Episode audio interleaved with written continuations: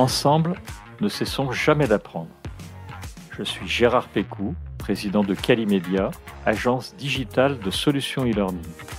Je vous accueille sur Never Stop Learning, un podcast qui vous fait rencontrer des acteurs de la formation entrepreneuriale et éducative d'aujourd'hui et de demain.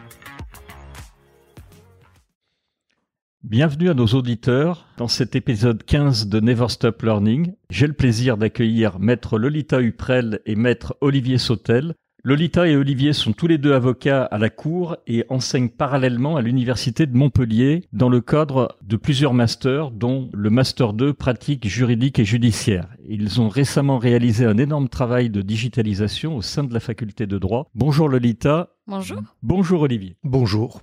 Alors, Pourriez-vous tout d'abord vous présenter brièvement, euh, en présentant vos parcours respectifs, qu'est-ce qui vous a amené à devenir avocat? Et pour toi Olivier, professeur à la, à la faculté On va démarrer par le LITA. Merci Gérard. Moi j'ai toujours euh, désiré être euh, avocat. Et c'est pour cela que j'ai suivi mes études de droit initialement euh, jusqu'au master à la faculté de droit de Nîmes où j'avais déjà comme enseignant Olivier Sautel. Et ensuite j'ai poursuivi avec un doctorat à l'université de, de Montpellier, un doctorat en droit. Puis j'ai intégré l'école d'avocat et j'ai eu la chance euh, durant ma thèse notamment euh, de commencer l'enseignement comme chargé d'enseignement de travaux dirigés à l'université de Montpellier. Et ensuite, euh, j'assiste, j'aide euh, avec un autre ancien euh, étudiant du master 2 pratique juridique et judiciaire, Olivier Sautel, sur le master 2.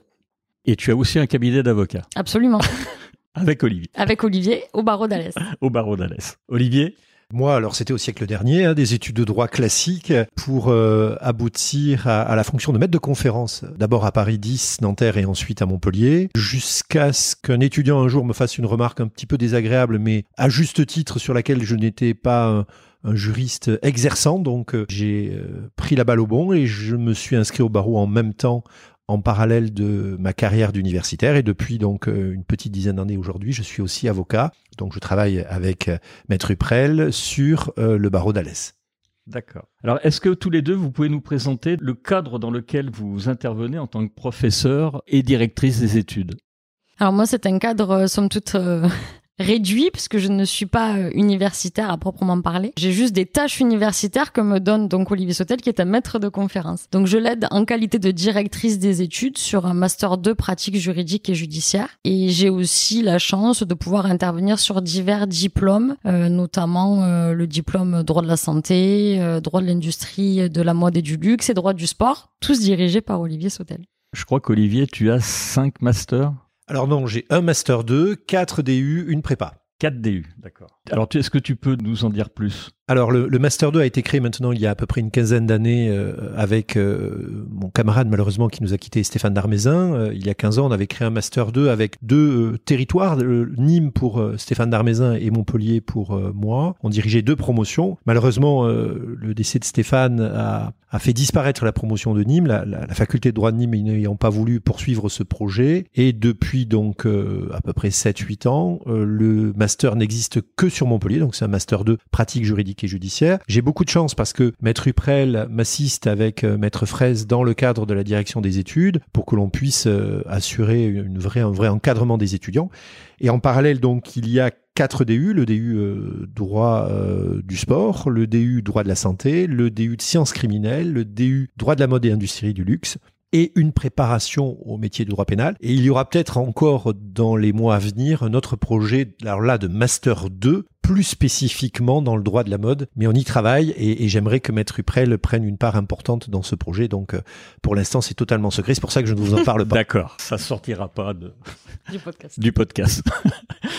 Alors, je crois que tu avais monté ça aussi, Olivier, parce que l'université, elle voulait former une nouvelle génération de juristes, et j'ai lu euh, quelque part qu'il fallait qu'ils soient efficaces, intuitifs et créatifs. Et je crois que c'est ce que tu faisais avant l'arrivée de la Covid.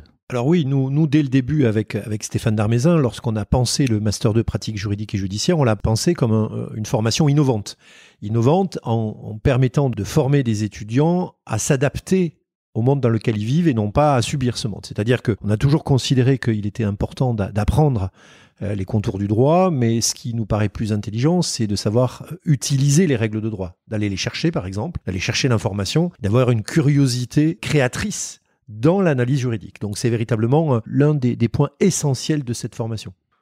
On va rentrer dans le cœur du sujet. Je vous inviter tous les deux puisque je suis le Master 2 pratique juridique et judiciaire depuis quelques années maintenant et je vous ai vu travailler avant la Covid, pendant la Covid et après la Covid. Et, j'ai vu finalement euh, un, travail formidable se faire de, digitalisation et je voulais en parler avec vous. Donc euh, la Covid, elle est arrivée euh, du jour au lendemain et je voulais savoir comment avant vous procédiez Lolita, tu peux nous, dire un petit peu comment ça se passait avant l'arrivée de la Covid? Pour les enseignements du Master 2, c'était quelque chose qui était uniquement en présentiel et d'ailleurs ça s'y prêtait euh, uniquement parce que ce sont normalement beaucoup d'exercices oraux, de plaidoiries, d'entraînement. Le métier s'y prête. Oui, exactement. C'est aussi fait de justement de rencontres et c'est pour ça, euh, moi, en tant qu'ancienne étudiante du Master PJJ, c'est aussi pour ça que j'avais choisi ce Master. C'était pour rencontrer des, des personnes, faire connaissance avec eux, les écouter. Donc il a fallu euh, réorganiser tous les exercices forcément puisque tout ceci n'était plus possible. On a dû aussi lutter parce que tous les, les enseignants qui venaient en présentiel euh, n'ont pas forcément voulu basculer. Je veux dire la grande particularité du master PJJ, c'était vraiment aussi la forme. D'accord. Donc la prise de parole, travailler la forme, les exercices euh, oraux de plaidoirie, de prise de parole en public et la tenue. D'accord. Alors c'est c'est anecdotique, mais c'est vrai, vrai, parce que euh, c'est la particularité du master. Ça a été euh, fort à Montpellier, mais aussi à Nîmes à l'époque, moi, puisque j'étais de Nîmes, c'est le seul master où euh, on est obligé entre guillemets pour les garçons d'avoir un costume cravate et les filles tailleur être habillé en tenue, ce qu'on appelle professionnelle. Et évidemment, ça aussi, ça s'est mal transposé à la Covid. C'est clair. Donc très très peu de digital dans tout ça, ou quasiment zéro. Zéro. On n'avait jamais, peut-être, sauf exception, mais j'avais pas le souvenir du tout avant la Covid qu'on ait fait une seule intervention en, dématérialisé. Olivier, tu veux compléter? Effectivement, on était, on était dans une époque où euh, la particularité du master nous conduisait à faire de l'artisanat. Nous, on fait de l'artisanat, c'est-à-dire on a peu d'étudiants et on travaille avec ces étudiants au quotidien pour leur montrer comment on peut euh, exercer les professions du droit. On avait euh, une petite évolution qui se dessinait parce qu'à l'époque, ce qui va vous paraître particulièrement euh, étonnant. On avait commencé à faire des prises de parole filmées que d'ailleurs Stéphane Darmézin gérait, euh, avec après euh, une possibilité de repasser le, film. Donc notre digitalisation s'arrêtait un petit peu à ça. On avait pressenti la nécessité d'évoluer, mais on était à l'époque dans une machine, l'université, qui, en tout cas dans, dans notre segment, n'était pas prête à vivre ce virage-là. Et donc au final, ce n'était pas très grave de ne pas être prêt parce que la formation se nourrissait de cela. Un petit peu plus gênant, et on le verra peut-être plus tard, au niveau des licences où on a des nombres d'étudiants beaucoup plus importants, des cohortes d'étudiants plus importantes, où euh, la digitalisation peut avoir là, alors un effet positif, mais aussi un effet négatif. D'accord, donc il y avait quand même un, début de projet de digitalisation. Oui, oui, parce que très vite, euh, en tout cas dans le cadre du master de pratique juridique et judiciaire, on a compris que la mobilité était importante, qu'il y ait une mobilité physique des étudiants. Alors ça, on l'a fait dès le début, hein. on a essayé de faire bouger nos étudiants euh, sur le territoire, mais cette mobilité, elle est aussi très intéressante au, sens intellectuel, et, et la digitalisation permet ça. Alors la Covid euh, arrive, elle nous prend tous euh, de court. La pandémie est là. Ça a été un choc euh, à la faculté. Vous le dites tous les deux, vous, vous n'étiez pas forcément prêts en termes de, de, digitalisation. Il fallait sans doute trouver un moyen rapide euh, pour continuer à faire cours. Plus de team building. Je crois que c'était aussi, tu l'as pas évoqué Olivier, mais il y a, y a, beaucoup de choses qui sont faites pour souder les étudiants. Continuité des cours à assurer. Comment vous, vous avez fait concrètement dans les, dans les toutes premiers jours et toutes premières semaines? Alors clairement, on n'était pas prêt. On n'était pas prêt parce que les outils euh, commençaient à exister. C'est-à-dire que effectivement, on commençait à voir euh, la possibilité de faire des visioconférences, notamment pour des soutenances de thèse, des choses comme ça, mais les, outils n'étaient pas véritablement déployés. Donc on n'était pas prêt. Ce qui, en revanche, euh, est assez étonnant, en tout cas sur l'université de Montpellier, c'est qu'on est allé très vite, en fait. Très vite, puisque le premier cours que j'ai fait, moi, alors c'était dans un amphi de licence 2, euh, le jour où on nous a dit, bah, les étudiants ne viennent plus, on va transférer les cours sur un flux de visioconférence et vous allez faire cours face à une caméra. Le premier cours, je le fais dans un amphithéâtre de 500 places où j'ai pas un étudiant, où j'ai une caméra qui me filme, j'ai pas de retour. Ça, c'est le premier cours. La semaine d'après, le problème avait été réglé déjà, donc pour dire que c'est allé assez vite. On nous a permis de, de faire cela euh, devant nos ordinateurs et non plus dans un amphithéâtre, puisqu'il n'y avait pas la technique la première semaine. La deuxième semaine, on a récupéré la possibilité de faire cours devant nos, nos ordinateurs, ce qui nous permettait à la fois d'échanger de la documentation avec les étudiants et surtout d'avoir un flux et d'avoir un retour de la part des étudiants, ce qu'on n'avait pas la première semaine. D'accord. Donc effectivement, euh, deux choses. Un, on n'était pas prêt, en tout cas globalement. Et ensuite, deuxième élément, on s'est très très vite adapté. Et ça, c'est quand même quelque chose de très intéressant.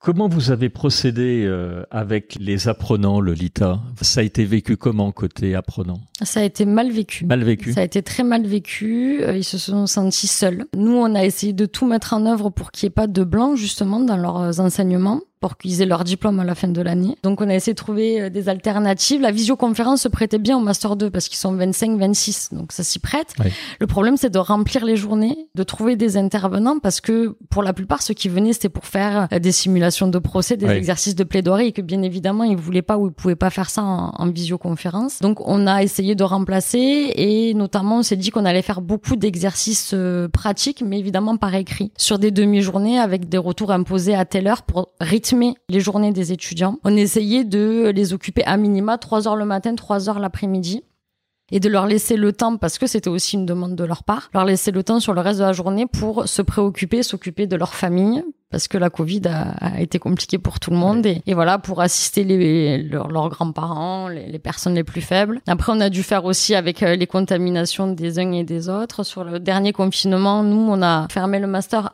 un mois avant le dernier reconfinement parce qu'il y avait eu un cluster dans le master. Ah oui, d'accord. Donc parfois on a dû s'adapter euh, encore plus difficilement. Pour les étudiants, c'était vécu euh, assez mal. Pour moi, on a deux promotions, hein, promotion qui sort Oui. là et la promotion précédente. Ils se sentent les promotions sacrifiées parce qu'ils n'ont pas pu faire les mêmes exercices, les mêmes journées euh, que l'on consacre d'habitude au master. D'accord. Et côté professeur, Olivier, ça a été vécu comment? Je parle pas que de toi, l'ensemble des, des, des professeurs à l'université. Là, il y a une vraie inégalité. hein. Les, les- les vieux comme moi, on a eu du mal. hein, on a eu du mal parce que moi, je suis né euh, sous l'ère du, du Minitel. euh, et c'est clair que euh, lorsqu'on vous dit qu'il va falloir se connecter sur une plateforme Zoom ou aller sur euh, un réseau qui s'appelle Moodle, une plateforme Moodle, je crois Oui, qui s'appelle oui, Moodle. oui, ça Ils n'ont existe. pas compris d'ailleurs ni le nom ni, ni véritablement le fonctionnement. Il est clair que pour une partie des enseignants, on a été désarçonnés. Les plus jeunes, habiles sur les réseaux sociaux et sur les nouvelles technologies, ont eu beaucoup plus de facilité. La chance que l'on a eue, c'est qu'on a réussi à avoir un déploiement, en tout cas pour les cours de licence et de Master 1, un déploiement très rapide des moyens de visioconférence. Et pour les licences 2, comme le disait Maître Uprel, comme on est plus dans de l'artisanat, on a pu gérer à notre patte, sachant que ce qui a manqué, et effectivement ça vient d'être pointé, c'est un petit peu la dimension humaine. C'est-à-dire la dimension humaine où on voit l'étudiant, non pas au travers de sa caméra, mais on voit euh, des petits signes, des petites choses qui vont nous permettre de réagir très vite, d'interréagir plus vite et qui nous permettent d'adapter continuellement notre formation pour être très efficace. Comme le disait Lolita, euh, c'est c'est quelque chose qui est très présentiel. euh, donc le team building, la tenue que tu évoquais, Lolita, toute cette dimension humaine, vous avez quand même pu tenter de la recréer parce que bah, une tenue derrière un écran, c'est ils apprennent pas. Il y avait la notion de big day, tu m'avais dit. Ah oui. Et ça, vous n'avez pas pu le faire ou vous avez pu le transférer en Ah, si, numérique? si, le, le Big Day, parce que le Big Day, il est, il est presque numérique en, lui, en Mm. lui-même. Alors c'était quoi le big day? Alors le Big Day, c'est euh, c'est la création synthétique d'un stress professionnel. Oui. C'est-à-dire que euh, c'est s'apercevoir que nos étudiants, quand ils sont en Master 2, ils subissent pas véritablement de stress puisqu'ils sont déjà de rentrer dans le Master 2, qu'en principe, s'ils sont dans un Master 2, il n'y a pas de raison qu'ils ratent leur Master 2. Euh, S'ils travaillent, ils doivent réussir, euh, il n'y a pas de, véritable sélection au sens premier du terme. Et donc, on a imaginé ce- cet exercice, donc ce qu'on a appelé le Big Day, qui est euh, d'envoyer une série de questions toutes les deux ou trois heures rythmées aux étudiants sur une période qui peut aller jusqu'à trois jours D'accord. en laissant une période de nuit relativement réduite, 6-7 heures, et de permettre aux étudiants immédiatement d'avoir des questions qui tombent toutes les deux ou trois heures pour créer donc de façon synthétique un strike, c'est-à-dire c'est pas une seule interrogation, parce que s'ils avaient une seule interrogation une fois qu'ils ont envoyé, c'est fini. Là, le but, c'est de dire, il faut que je réponde dans les deux, trois heures, parce que de toute manière, dans deux heures, j'ai une autre nouvelle question. Et ça, on a pu le, le basculer, ça, ça n'a posé aucune difficulté. En revanche, ce qui a posé difficulté, c'est quand on met en place un big day, on essaie d'être très attentif au bien-être de l'étudiant. C'est-à-dire que Bien sûr. on, on veut créer euh, de façon synthétique un stress, mais on veut pas que ça soit un stress excessif. Lorsque vous êtes hors Covid et où il y a du présentiel, le Big Day, d'ailleurs, il peut se mettre entre des cours, il peut, parce qu'on peut avoir un scénario de Big Day avec euh, cours le matin. Le Big Day a démarré euh, à, à 6 heures, il a fini à 9 heures. 9 heures midi, un cours. À midi, il y a une nouvelle question. Donc, on les voit. Là, avec le Covid, on ne les voyait pas. On n'avait que les retours. Donc on a pu l'adapter, on a pu le mettre en place. C'est pas l'exercice qui nous a posé le plus de difficultés. Et c'est quoi qui avait posé le plus de difficultés? Ce que disait maître maître Uprel, c'est-à-dire qu'on a perdu beaucoup d'intervenants qui n'étaient pas prêts eux Ouais. par la digitalisation, euh, souvent des professionnels qui n'avaient pas les outils ou qui n'avaient pas le ressort pédagogique. On ne fait pas cours dans un amphithéâtre comme on fait cours devant son ordinateur. Hein. C'est pas possible. Non. Et donc, euh, euh, on a perdu des intervenants, on a vu des étudiants qui n'étaient pas prêts. C'est-à-dire que le fait, euh, là aussi, de pas forcément s'habiller, de faire cours de sa chambre, de faire cours euh, de sa cuisine, d'avoir son téléphone portable, de temps en temps aller euh, boire un café, alors que dans un amphithéâtre ou dans une salle, l'étudiant, il est un petit peu captif. Et donc, il y a moins d'éléments perturbateurs. Et là, à la maison, on va être face à quelque chose qui est particulièrement gênant, c'est qu'on a demandé aux étudiants d'apprendre quelque chose qui est très compliqué, que les professionnels n'arrivent pas parfois à faire, c'est de dire que dans mon environnement familial, je peux être aussi au travail. Et ça, c'est Oui, oui. euh, Mm. quelque chose qui pose une vraie difficulté de concentration. C'est clair. Donc on a vu que le présentiel est- était absolument important, mais est-ce qu'à l'avenir vous allez changer les choses ou ça va s'effacer euh, un peu? Vous allez faire ce qu'on appelle de l'hybridation ou vous allez reprendre euh, comme avant? Ça, ça a apporté euh, une nouvelle façon de voir les choses? Alors, oui, forcément, en Master 2, on reviendra bien évidemment sur le présentiel qui est la base, mais je pense que le distanciel, on va l'utiliser pour faire peut-être venir des intervenants qu'on ne pouvait pas faire venir avant. D'accord. Donc ça nous ouvre des possibilités. Donc en Master 2, on va l'utiliser pour améliorer les choses en termes pédagogiques. Pour les DU, en revanche, on va rester en distanciel. En tout cas, pour euh, trois des DU que je dirige, le DU droit de la mode, euh, droit de la santé et droit du sport, on va rester en distanciel. On fera quelques événements en présentiel, mais rares, parce qu'on s'est aperçu, et là c'est le côté positif du Covid, c'est que l'outil est très adapté à une formation de DU, puisque le DU, ce sont euh, soit des étudiants d'une autre fac ou, de notre fac, ou des professionnels qui s'inscrivent. C'est compliqué de les faire venir une heure à la fac C'est clair. en, en fin de journée, euh, notamment s'ils habitent loin, alors que la digitalisation nous permet de dire on fait un cours euh, d'une heure, de trois quarts d'heure, un soir, ça ne pose plus ces difficultés. Donc on va bien évidemment garder cet aspect-là pour, euh, pour ces diplômes. D'accord. Donc en fait, sur euh, les masters un peu plus compliqués, mais sur les DU, finalement, presque une meilleure efficacité, une plus grande fluidité dans l'enseignement et la possibilité de toucher un plus grand nombre de personnes. Oui, oui, parce que voilà, on, va avoir des, des personnes qui vont être euh, éloignées ou qui n'ont pas l'agenda pour se déplacer. Et on a aussi un autre effet dans le cadre des DU qu'on a un petit peu moins en licence et en master, c'est que l'étudiant professionnel ou étudiant qui s'inscrit en DU, il a une vraie envie dans la matière. Et donc, on a une plus grande facilité à faire vivre les cours en visioconférence. Et comme on échange avec des supports, le cours est plus facile à réaliser sur un DU sur euh, un étudiant entre guillemets classique d'une formation classique, l'effet un petit peu de soumission à l'examen final fait que l'étudiant est moins réactif. Dans les DU, les étudiants sont très très réactifs. Moi, j'ai été surpris de voir des cours de DU avec des étudiants très très mobilisés et capables de prendre la parole et donc une vraie interactivité. Justement, dans le cadre de CDU, comment vous avez suivi vos élèves? Vous avez mis un système de tutorat en place? Tu parles d'échange, c'était vraiment protocolisé comme ça Non, ou, pas- ça se faisait euh, Non, pas pour les DU, il n'y a pas eu ce type de, de procédure. On l'a fait un petit peu pour le Master 2, on a essayé de le faire vivre pour le Master 2, mais c'était difficile. Mais pour les DU, non, parce que les DU, on est véritablement sur une formation courte, D'accord. courte en horaire, et qui, euh, alors après, permet à une communauté de se créer. Parce qu'en revanche, l'élément positif, c'est que la communauté se connaît là, Oui. plus facilement Oui, presque que dans un amphithéâtre ou dans une salle.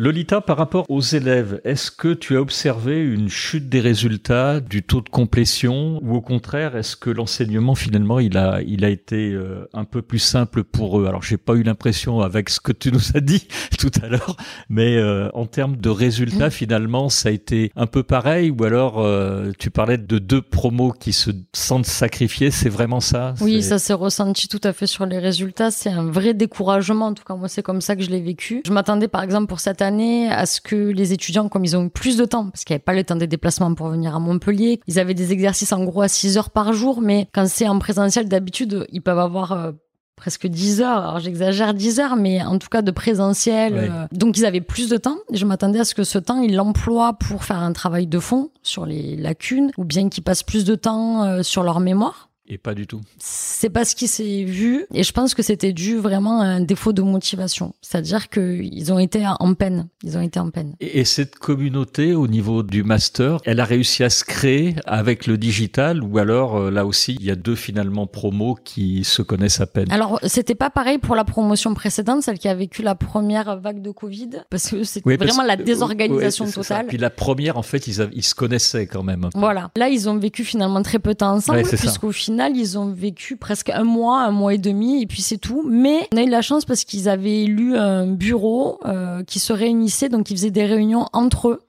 D'accord. en Zoom et rendaient des, des comptes rendus, établissaient des comptes rendus euh, pour nous tenir informés, mais aussi eux pour établir des process, pour se répartir les tâches par petits groupes, etc. Ça, en revanche, euh, en tout cas, nous, de l'extérieur, on a eu le sentiment qu'il y a quand même une cohésion de promotion. Ça s'est vu d'ailleurs à la remise des diplômes. Ils ont organisé. Euh, non, c'est plutôt vraiment sur le dépassement de soi, entre guillemets, euh, qui a pas eu lieu. Ouais, manque de motivation. Voilà, et qui se passe parfois dans les promotions parce que justement on est tous ensemble et qu'on se tire un peu Ouais, les ça, uns vers les le haut. autres vers le haut et qu'il y a compétition saine. Là, à mon avis, a fait défaut sur les deux dernières euh, années universitaires, mais je pense que c'est pas propre à notre master et à nos étudiants. Alors, merci Lolita. Post-Covid, dans le cas particulier de l'enseignement à la, à la fac en, en général, vous trouvez qu'il y a eu un avant et un après Covid, et on va bien sûr parler du futur.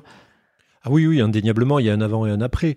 On est passé en quelques mois, et c'est ce que je décrivais tout à l'heure, d'un système, en tout cas pour la fac dans laquelle je, travaille, un environnement qui n'était pas préparé, à, à un environnement aujourd'hui qui est véritablement optimisé. Euh, On a la chance d'avoir pour le Master 2 une salle qui est équipée, qu'on a pu équiper en matériel euh, pour que demain, enfin pour qu'aujourd'hui Oui. et que demain, on puisse faire des cours à distance, avoir les outils numériques. Ça, il y a un an et demi, si euh, on m'avait posé la question si un jour j'aurais une salle équipée de ce type-là, je vous aurais dit non jamais ou dans 20 ans. Et en fait, c'est arrivé là. C'est arrivé très vite parce qu'on a su prendre ce, ce train qui était en marche et je pense que réellement on aura un avant et un après. Mais c'est la fac qui l'a pris ou c'est le master? Alors, les deux, c'est à la fois la fac, c'est-à-dire qu'on a eu beaucoup de chance parce que euh, notre doyen a eu une réactivité, une grande réactivité sur les outils. Donc, on a eu euh, globalement accès à des outils très rapidement.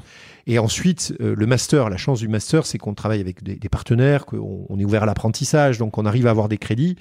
Et on a fait un effort très important. hein. Je crois qu'on a équipé deux salles.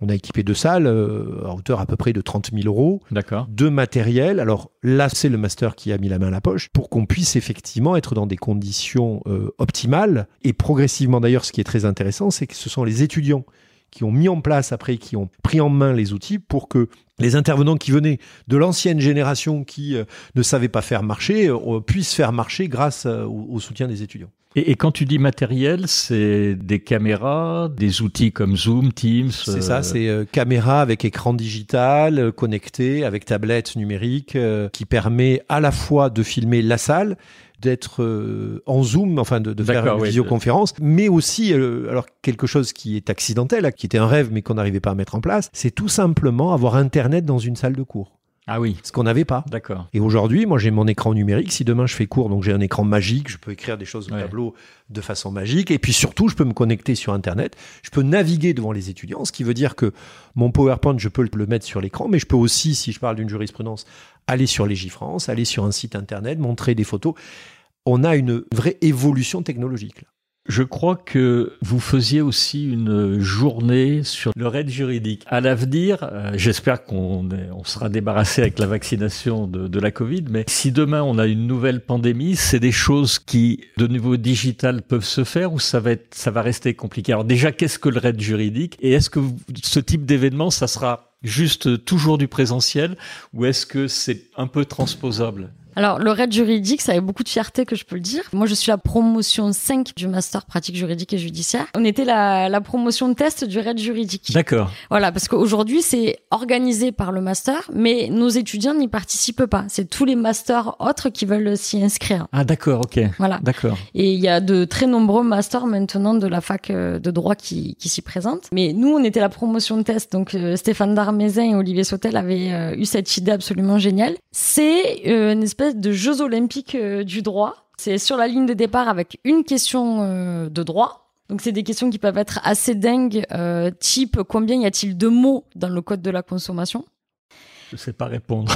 Et le premier, le, la première équipe, parce que c'est par équipe de trois ou quatre, la première équipe qui trouve la réponse à la deuxième question, etc. Jusqu'à et c'est l'équipe qui qui répond à toutes les questions en première qui remporte. euh, voilà, il y a un classement. Mais à mon sens, c'est une épreuve qui se prête mal, une épreuve, un exercice euh, qui se prête mal au numérique parce que il y a du sport, comme son nom l'indique. Ah oui, oui, oui. Euh, parce que généralement, alors après, on a dû adapter aussi avec les contraintes de sécurité, mais il nous faisait courir à l'époque dans toute la faculté, c'est le Fort Vauban. Oui. À Nîmes, dans toute la faculté, voire éventuellement dans toute la ville de Nîmes, parce qu'il y avait des questions aussi euh, historiques, euh, juridiques et historiques. Oui. Donc il y a vraiment ce, on les voit courir. Les étudiants courent, euh, descendent les escaliers très vite, les remontent très vite. Donc En digital, Euh, c'est difficile. il faut voir si le, le, le fondateur du raid juridique euh, estime que ça peut passer au, au digital, mais, euh, mais moi j'ai la nostalgie de, de, la ouais, course. même. j'imagine. oui. Non, pe- peut-être pour compléter. Alors, je pense que le raid juridique peut pas passer en digital. Ouais, bien parce sûr. que- alors, c'est Stéphane Darmézin, hein, c'est c'est pas moi, c'est vraiment Stéphane qui avait imaginé cette épreuve avec beaucoup, beaucoup, beaucoup d'intelligence. Je pense qu'en revanche, euh, Stéphane Darmézin était vraiment l'un des pionniers de la digitalisation, mais réellement. Et je pense que il faudra qu'on évolue, c'est-à-dire que il y aura toujours le raid juridique, mais peut-être que grâce à la digitalisation, on pourra peut-être évoluer vers quelque chose d'autre, qui nous permettrait d'ailleurs de nous ouvrir à d'autres facultés, à d'autres universités, sous une modélisation effectivement moins sportive, mais qui permettrait d'ouvrir un petit peu cette idée-là, non pas de compétition, parce que le raid juridique est une compétition, mais il y a une vraie bienveillance entre les équipes, et c'est un moment de vrai de partage. Et c'est là la force de l'épreuve, c'est qu'au final, les étudiants qui y participent nous disent tout le temps à la fin, c'est le meilleur moment de l'université. C'est le meilleur moment qu'on a eu à l'université. D'accord, oui. Alors physiquement, c'est bien de le faire. On n'a pas pu le faire pendant deux ans. Bah oui. On va d'abord, on veut le refaire, et puis si on le refait, et même si on le refait pas, on va essayer de penser à un format digital. D'accord. Alors justement, j'ai encore deux dernières questions avant de conclure ce podcast. La question, c'est à l'avenir, qu'est-ce que finalement, avec tout ce que vous avez vécu depuis deux ans, vous comptez garder et vous comptez modifier C'est un peu une synthèse de, tout ce que tu as dit, Olivier et Lolita. Il y a des choses que vous allez garder en présentiel, d'autres, euh, on voit sur le DU, ça t'a amené à évoluer fortement. Donc en fait, le maître mot, ça sera finalement, dans votre cas, l'hybridation, c'est-à-dire essayer de conjuguer à la fois du présentiel, peut-être du distanciel, c'est-à-dire avec des classes virtuelles. Je ne sais pas si vous en avez fait ou pas. On n'en a pas parlé. Et puis euh, des choses complètement en digital. Alors effectivement, ça sera de l'hybridation. hein. Euh, et au contraire, ça sera une hybridation positive, c'est-à-dire qu'on fera tout pour qu'on ait du présentiel, mais euh, le distanciel va nous permettre d'aller au-delà de ce qu'on pouvait faire en présentiel. L'exemple que je prenais tout à l'heure, hier, si j'avais un intervenant, un superbe intervenant qui était de la région parisienne, qui ne pouvait pas se déplacer et qui acceptait d'intervenir, euh, bah, hier, je lui disais, bah, tant pis, euh, on peut pas faire court. Là, avec les, les- les technologies mises en place, on peut le faire. D'accord. On a aussi une accessibilité pour des étudiants, on n'en jamais, on n'en parle jamais trop, qui ont un handicap. C'est-à-dire qu'on va pouvoir aussi s'ouvrir à une population qui a des des problématiques de déplacement. Donc, on va bien évidemment hybrider le système pour le tirer vers le haut. D'accord. La dernière question avant de conclure, ça va être vraiment sur le, le futur. Il y a beaucoup de choses qui bougent. On vient de passer 30 minutes ensemble à parler du digital, mais moi j'ai beaucoup entendu parler dans votre métier de l'arrivée de futurs. Alors on les appelle soit algorithmes, soit intelligence artificielle. Vous allez préparer, peut-être que vous le faites déjà, mais est-ce que vous les préparez déjà à ça, les futurs euh, promos, ou vous allez le faire? Il y, a, il y a plein de gens qui préparent pas pour l'instant. Non, moi je vais être très question honnête, est naïve. Ça n'engage que moi. Non seulement je m'y prépare pas, mais c'est vrai qu'on n'y prépare pas pour le moment nos étudiants. D'abord parce qu'on a eu beaucoup de choses à gérer, Oui. justement à cause de cette crise et on avait euh, les mains dans le cambouis. Euh, mais effectivement, c'est des choses qui vont arriver. Euh, après, c'est vrai que dans notre métier d'avocat, pour le coup, je sors un peu de l'université. C'est des choses dont on entend parler et et justement sur sur cette aide à la décision par le tri de jurisprudence, etc. La réalité, c'est que pour le moment, je sais pas à quelle vitesse la justice avance réellement, celle du 21e siècle, parce que pour le moment, on en est quand même assez loin, très très loin. On a du mal déjà à organiser des, des audiences euh, dans les collectivités d'outre-mer euh, Ah en oui, visio. ouais. Donc, si vous voulez, le fait que demain on ait euh, un ordinateur qui décide pour nous quelle décision il faut rendre, moi, ça me paraît d'un autre siècle encore. hein. C'est la justice du 22e, 22e. siècle. Après. Moi, dans, dans l'université, euh, pour le moment, c'est très abstrait pour moi de former les étudiants sur ça. C'est pour ça que pour moi aussi, c'est abstrait. Je me dis que c'est censé nous aider l'intelligence artificielle euh, dans nos métiers, Oui, dans- tout voilà, dans- pour, pour faire et rendre le droit, c'est cen- censé nous aider à être plus facile. Donc finalement, euh, est-ce que c'est pas de notre devoir de former les étudiants à faire le plus difficile sans aide? Peut-être. euh, Voilà, c'est difficile à mon sens pour moi de préparer des étudiants, de nous préparer nous à des outils qu'on ne connaît pas encore. On ne sait pas quelle forme ils auront, Ouais, ouais, bien quelle aide sûr. ça Non, apportera. Aujourd'hui, dans notre métier, ça s'y prête moins bien dans, dans la filière du droit, je pense, que dans les sciences de la en, médecine. méde- en médecine. Ou... Alors, je, je, je posais cette question parce que alors, il se trouve que hier, j'ai enregistré euh, le, le directeur général d'une nouvelle école euh, qui s'appelle AlgoSup et qui, eux, alors ils forment des développeurs. On est loin des avocats, ça s'y prête beaucoup plus, mais ils prennent déjà en compte à la fois les neurosciences dans l'éducation. Ils vont assez loin et j'ai été très surpris de la manière dont ils et également ils forment leurs étudiants à utiliser les futures euh, intelligences artificielles qu'on commence à voir. Alors c'est vrai qu'ils forment des gens plutôt pour les très grosses entreprises. Ils vont placer des gens chez les Apple, Google, euh, où il y a, y cette vraie domaine. Mais je voulais savoir où vous en étiez, Olivier, sur le l'IA. On n'a pas encore les outils, comme le disait Maître Uprel, on n'a pas encore les outils. Moi, j'ai une certitude, c'est que ça va arriver très vite. Je pense que ça va arriver très vite parce que en droit, on a un phénomène de flux de, contentieux qui est assez important. Aujourd'hui, la réponse qui est apportée souvent euh, à ce flux, c'est de trouver des, des modes alternatifs pour essayer de faire baisser la pression euh, sur les juridictions. Je crois que la solution, ça sera l'intelligence artificielle. Alors ça va bien évidemment révolutionner à la fois le métier de l'avocat mais aussi le métier du juge. On le voit un petit peu là dans le cadre de l'université Montpellier, on, on dirige un projet qui s'appelle un projet Muse sur Oui. la vérité scientifique et la vérité judiciaire. On a parlé des, neuro- des neurosciences justement, de la problématique de la preuve par ADN et on voit comment très vite là, alors c'est pas dans l'aide à la décision, quoique on a vu là de- depuis quelques jours la- l'affaire Omar Haddad qui revient sur le tapis avec la problématique de la trace ADN. C'est-à-dire qu'effectivement, l'évolution technique, technologique, l'intelligence artificielle va nous permettre d'aller plus vite sur la démonstration de la preuve. Demain, euh, est-ce qu'il existera un logiciel d'aide à la prise de décision des magistrats?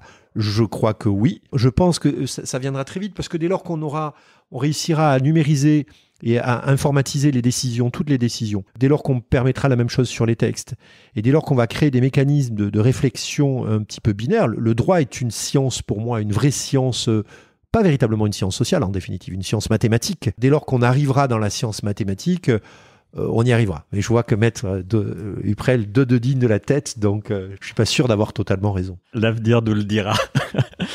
en tous les cas, un très grand merci à vous deux pour ce podcast. Bravo vraiment pour pour votre adaptabilité parce que c'était pas évident de passer de on n'est pas digital euh, du tout, on n'a on pas de digitalisation à être passé où vous en êtes actuellement. Vraiment bravo pour ça. Et, et bravo aussi pour votre implication auprès des étudiants. J'ai la chance de vous connaître euh, un peu tous les deux et je vous ai vu vivre au cours des deux dernières années et je trouve que vous avez fait un, un boulot formidable et, et- et je voulais vous le, le signaler. Je voulais remercier aussi nos auditeurs euh, qui sont allés jusqu'au bout de ce podcast et merci encore. Merci. Au revoir. Au revoir.